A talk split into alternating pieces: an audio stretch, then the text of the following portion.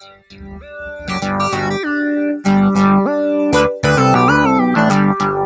家好，talk 东 talk 西，talk 南 talk 北，我们是社畜大叔湘潭市，我是 Tony，我是阿翔。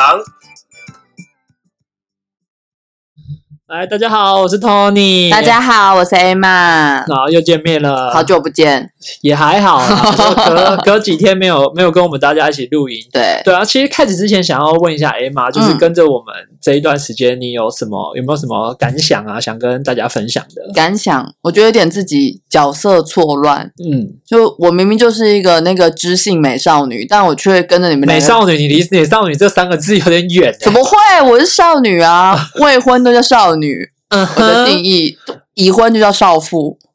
都要有一个少字。你你继续。就我觉得我是一个就是知性知性路线的人，但我跟你们两个臭男生混在一起，然后你看看其他级数不是什么酒店啊、三温暖，这样有损我的知性形象。我应该要是那个什么知识型 YouTuber 这样才对啊。嗯哼，嗯哼。所以那你想要录些什么东西，可以来跟我们大家讲讲。就我可以跟大家分享一些比较学术性的、啊、专业性的，啊，或者跟我自己专业领域有关的。嗯，Go ahead。你这样子一阵静默，让我蛮尴尬的。对，我的意思就是，嗯，那你可以开始了。OK，好，就我跟 Tony 都是做行销相关的产业嘛，所以我觉得这次呢，我们两个可以跟大家介绍一下什么是游戏式行销。是游戏式行销。嗯。其实游戏式行销这个概念蛮常见的，它就是把游戏那个好玩的元素带进行销里面，所以让消费者就像我们这些体验者会因为透过游戏的好玩，然后加深对这个品牌印象或是忠诚度，就是你会想要一直不停的去消费。其实大家最常见，比如说像 Seven 的集点啊，或是有一些会员卡里累积，这些都是属于游戏式的行销。它透过一些会让你比如说有成就感，或是满足你一些搜集癖好。的人就会，你会透过因为这些因素，然后一直想要去消费，一直想要去参与跟购买。你小时候老师一定有画过，给你盖过好宝宝印章吧？对对对，其实这个都是游戏式行销的一种哎，让你获得那个成就感。那那还有那个成就感的过程中，你会为了这个成就而去争取和付出些什么？其实这就达到厂商或者是达到业主要的那个目的。对，因为其实像是不管你打电动啊，或者是其实你在买东西，它很常都会给你一个，比如说像是徽章，你买。满足了一个成就，他就给你一个徽章。那人都会有一些奇奇怪怪的收集欲望，所以当你获得第一个徽章，你就会想要获得第二个徽章。像我相信有一点年纪跟我差不多年纪的听众，可能都有这经验，就是一开始 Seven 有出那个 Hello Kitty 的别针，然后它有一个门帘，然后可以让你把别针别满。那你收集第一个。别针，你就想要第二个别针，那你收集满了，现在回头看看那些别针到底为什么要收集它呢？过年的时候丢掉，收满了灰尘，不知道怎么处理。但当时他就是因为这个。满足你的这个收集欲，你就会想要去把整套收集，你就会一直去 Seven Eleven 消费。对对，其实除此之外，它这里面就是包含两个要素。第一个要素除了成就感之外，还有一个就是累积的要素，就是说让你在持续的过程中去进行。像我过去在从事一些会员点数活动的时候啊，其实像这样子的贴纸活动，最重要的目的是要增加客人他在消费的频次和提高他每一笔交易的客单。价，嗯，这也就是说，你最常发生的就是说，你为了满足这些条件，你在 Seven 到最后结账或全家最后结账的时候，店员会跟你说：“哎，你差三块钱，要不要再带个什么东西？”然后你就眼睛就往他柜台一扫，就有个小的，例如说口香糖、巧克力，然后随手就拿一下，然后拿一下之后，其实无形之中你的客单价就从原本的三十九块，可能就变成五十九块、六十九块了。对，然后还有一个就是忠诚度的提升，像是航空公司的礼。里程规划这些啊，其实都是就是你会透过嗯增加你的消费，然后你可以获得比别人尊荣或是独特的礼物或是身份。这时候为了满足你的虚荣心，嗯，也不是这么说，就是为了就是满足你的成就感，我与别人的不同，所以你就会去累积，你就会去少更多的消费。然后除此之外，我觉得还有一个地方其实也很常用到游戏式营销，就是展场。我相信大家应该都有去。就是看过展览嘛，那你在展看展览的时候，你一定有个经验，就是这个摊位上面有一个几点的活动，就你可能把这个展区的五大景点都看完，然后你就可以获得一个现场的礼物。那你知道展场最喜欢用游戏式行销的是什么公司吗？是什么？是政府单位。为什么他们喜欢用政府单位？因为你知道，我们以前的公司其实很常做那个政府标案。那政府标案，你在想摊位的游戏的时候，通常没有这么吸引人。它比起其他企业或什么，它可能没有很 fancy 的东西。所以，当有这个游戏是在里头的时候，它就会把五个呃，比如说把展区分成几大区域，然后每一个区域都有一个集点啊，或是盖章的活动。然后你集满这些章，你就可以换赠品。那你本来就是会去看展览嘛，那但是来这边看展览的同时，你可以有一些活动做，你就会想说，哦，好啊，那我就去把这些点都收集完，都去看一看，然后最后换一个小礼物，反正不无小补嘛。其实那些获得那些啊，我就想到以前我在展场工作的时候，也是蛮有趣的，就是会有那种阿姨阿嬷，嗯，他们其实阿姨阿嬷来的时候，他们其实要的根本就不是这些东西，他们就嗯只是为了要那赠品而来，然后也不管你，也不管你游戏的过程是什么，他根本不管你，他就是要，他就是我现在就要，我马上就要，给我给我。其实有时候游戏式行销你在操作的时候，就是你的赠品也要跟你的游戏有同等的价值。不要说我收集了半天，最后我能够换得的赠品的价值非常的低，或者是比你市价买起来的东西还要便宜，这时候你就会让人失去那个想要参与这个活动的动力。所以它的赠品一定要有它的独特性，或者是它的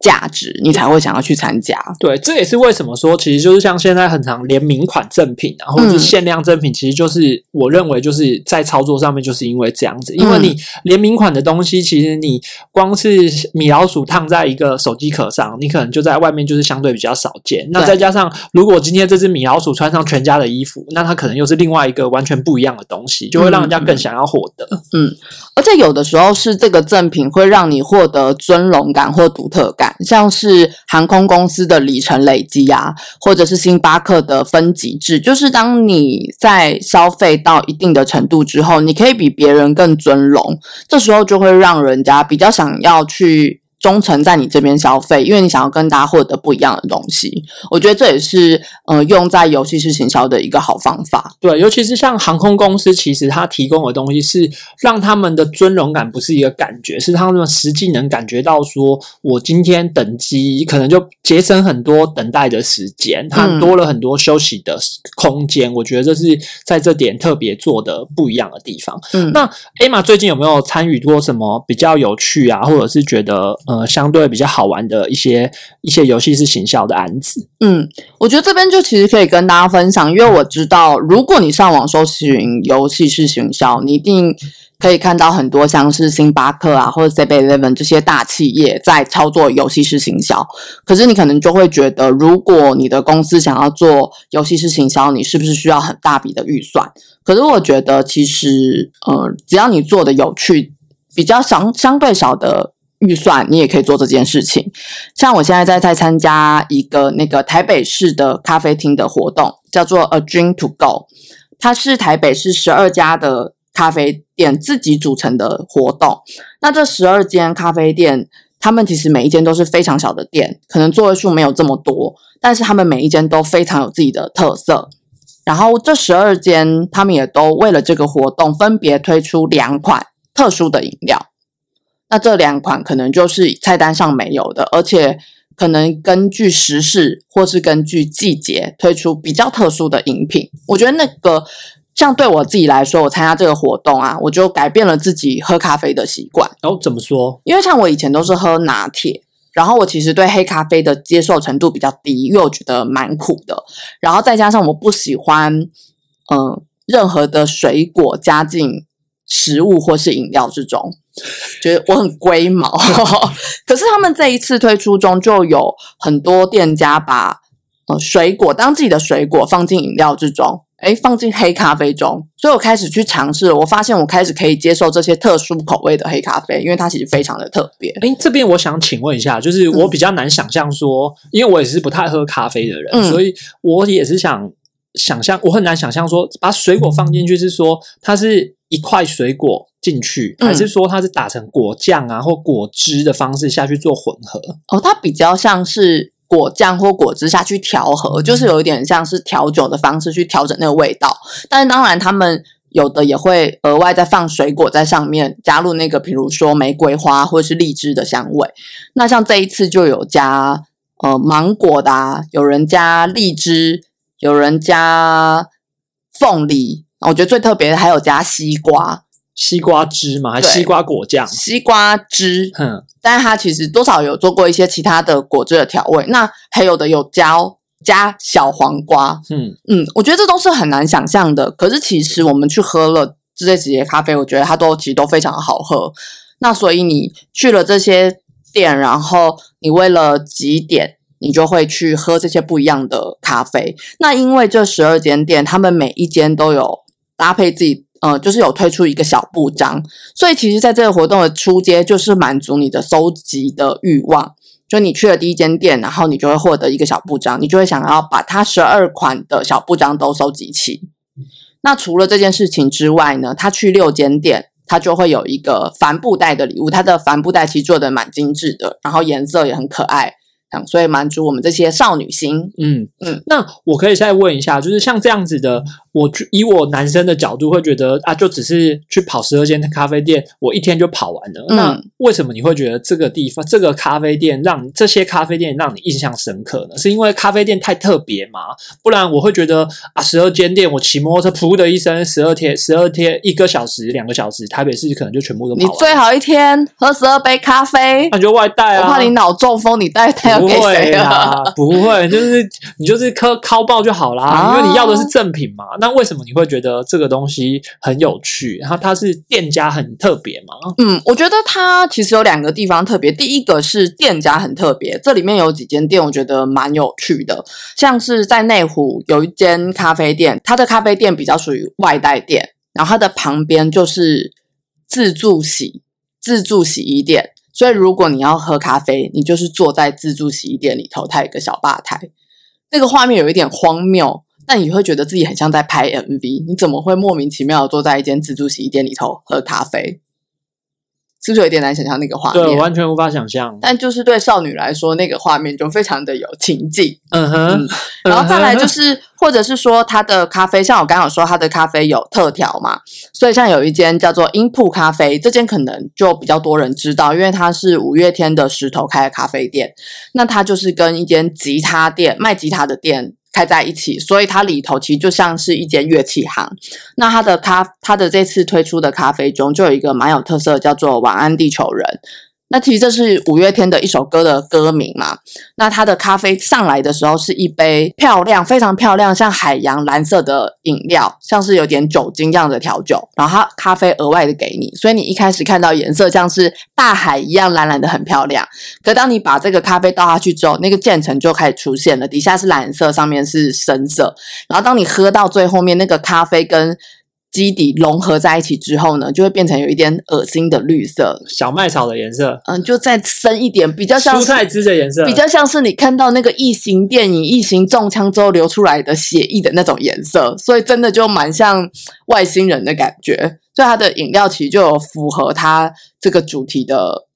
主题来设计。那像我刚刚说内湖那间咖啡厅呢，他们就特别了设计一款叫做新冠肺炎，就是为了这一次的活动，今年确实受到疫情有些影响，所以它的特推出了这样子特殊的咖啡。所以我觉得它不是你说哦，我一天跑完十二家就好了，为了这赠品。其实你每到一间咖啡厅，你就可以细细的坐下来，然后看看它的咖啡店的设计啊，然后品尝它们不同的咖啡。然后再来一个点是，其实它这些咖啡厅不在有的不在交通这么方便的地方，所以你会为了去这些点，你会有你会去到一些比较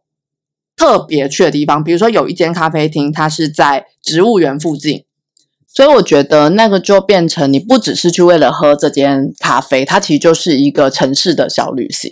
像你可能很久，真的很久没有去植物园了吧？对，一般人都很久没去。对，但你今天就是可以把它当成一个台北市半天的小旅行，早上去植物园逛一逛，像现在的天气其实蛮舒服的。那我自己也是这几天才刚去过这间咖啡厅，就在秋天的时候嘛。那你就去植物园逛一逛，然后看看风景，走累了之后，你再走去这间咖啡厅。那这间咖啡厅的特色也是，它其实就是一个户外的咖啡厅，所以你在一个天气好的下午，然后坐在那边就是喝一杯咖啡，然后跟老板聊聊天。那其实这十二间咖啡厅的老板都非常的好客跟健谈，所是以说生意不好是不是？不然老板哪有那么多空在那边跟你聊天？没有没有，他们其实都蛮忙碌的，可是他们都很亲切的会想要听听你的意见，因为其实就像我刚刚说的，这十二间咖啡厅它不是这么大规模的，所以他们有的是比较新的咖啡厅，有的是比较小型的咖啡厅，所以他们会希望可以获得大家更多的意见，所以他可能。呃，在他许可的范围内，他会跟你聊一聊，听听你的意见，然后或是跟你介绍一下。像有一间咖啡厅，它是在呃圆山附近，花博公园附近。那我们那一天也是逛完美术馆，然后去公园走一走之后就喝咖啡。那老板是一个香港人，他的咖特色咖啡是他做成一个像是鸳鸯奶茶的概念，他就是用。呃，咖啡，然后搭上比较浓厚的茶。那他在上的时候，他就会特别跟你介绍说，哦，这里面是什么咖啡豆。然后，因为他是香港人，所以他特地做了这样子的饮料。然后他在茶上面做了什么样的调整？我跟我朋友是分开抵达的，然后我们两个点了一样的饮料，他就很有耐心的介绍了两次，因为他就是希望来喝他这杯咖啡的人知道他的理念跟概念，而不是你来我点一杯拿铁。它就是一般的咖啡，我就上给你。他会希望你了解他为什么做这样子的咖啡，我觉得那就会让你的出去玩的时候的这件事情变得更有趣、更有目的。哦，这就是一个像这几年、这两这两三年，其实很流行微型创业，咖啡店其实一直都是大家很流行的一个题目。就像我们之前有介绍过一集，就 Tony 的 Tony 的斜杠人生跟微型创业是要开全家的，跟全表面是全家，实际上是喇叭店。对，但是其实这些有新的有新的老板们，他们就是选择一个咖啡店去阐述他的梦想跟阐述他的理想。等一下，我刚刚才说我是知识型的，马上就在被你扯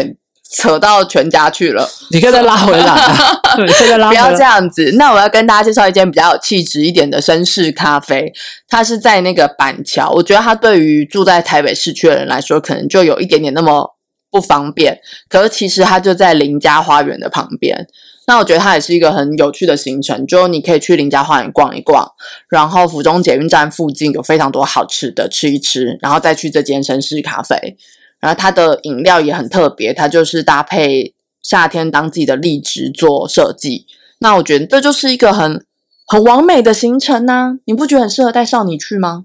我第一带少女去的地方已经很久了。你可以带儿子去你家花园走一走，跑完跑完，他要去喝咖啡。你是在你是想整我是不是？他可以坐在旁边喝水啊。他坐不住啊，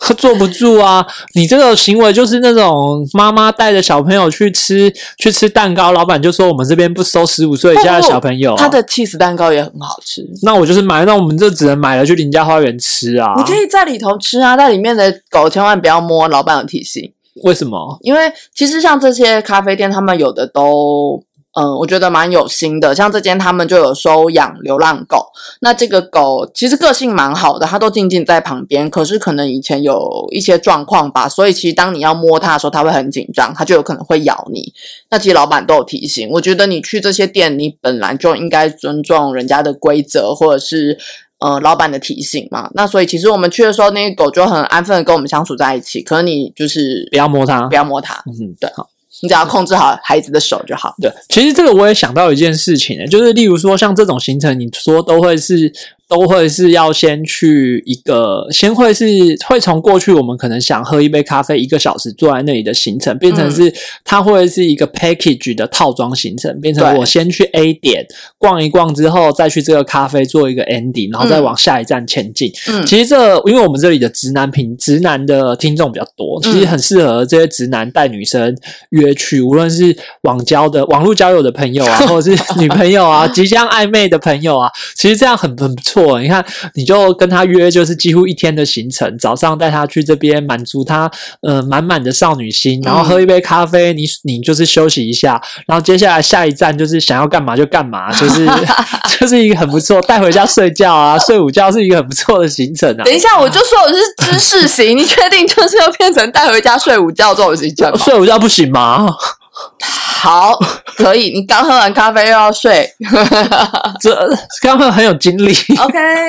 好好 好，好好，Anyway，其实我们在最后也是想想知道说，像 Emma 先前在大陆有一些工作的经、嗯嗯经验，其实你是因为在大陆的关系，所以才造成说在台回来台湾之后，会动不动去看这些咖啡店嘛？不然在以前，我记得你没有这么你没有这么闲，想要会这么主动想要去各个咖啡店走来走去。嗯，我其实是因为那时候在大陆比较工作时间比较自自由，然后我会想要一个是想要借由去城市中走一走的城市小旅行，你会想要走出去，然后再来是你可以换不同的工作环境，你不用一直待在办公室里面。所以我觉得或许，嗯、你的工作如果也是比较弹性的话，你也可以像我这样子，就是每天选不同的咖啡厅去走一走看一看。那即使你必须好好的工作，我觉得六日就是我们刚刚讲的城市小旅行的方式，让它让你的旅行变得更有目的，跟更有乐趣。那像我那时候在大陆，我觉得就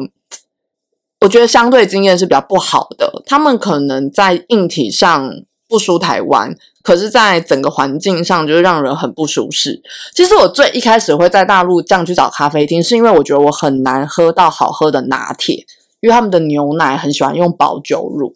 所以味道很奇怪。我是从这件事情开始出发去找不同咖啡厅，然后开始发现他们很多建筑物很漂亮。然后，比如可是它不舒服的点，就像是比如说我看到一间咖啡厅，它在老宅里面，然后我就很特别有兴趣的去看嘛。就那间咖啡厅的设计很有趣，它里头非常的长，你就一直往里面走，一直往里面走，一直往里面走。可是你越往里面走呢，你就越觉得自己走到钱柜，因为里面烟味超级重，它完全就开放吸烟。而且我觉得不止一间咖啡厅这样，他们很多咖啡厅都是室内可以吸烟。如果你不想吸烟，你就去做户外，跟台湾完全相反。所以你自己去一天出来，你就是全身臭啊，就是而且你知道他们的烟特别臭，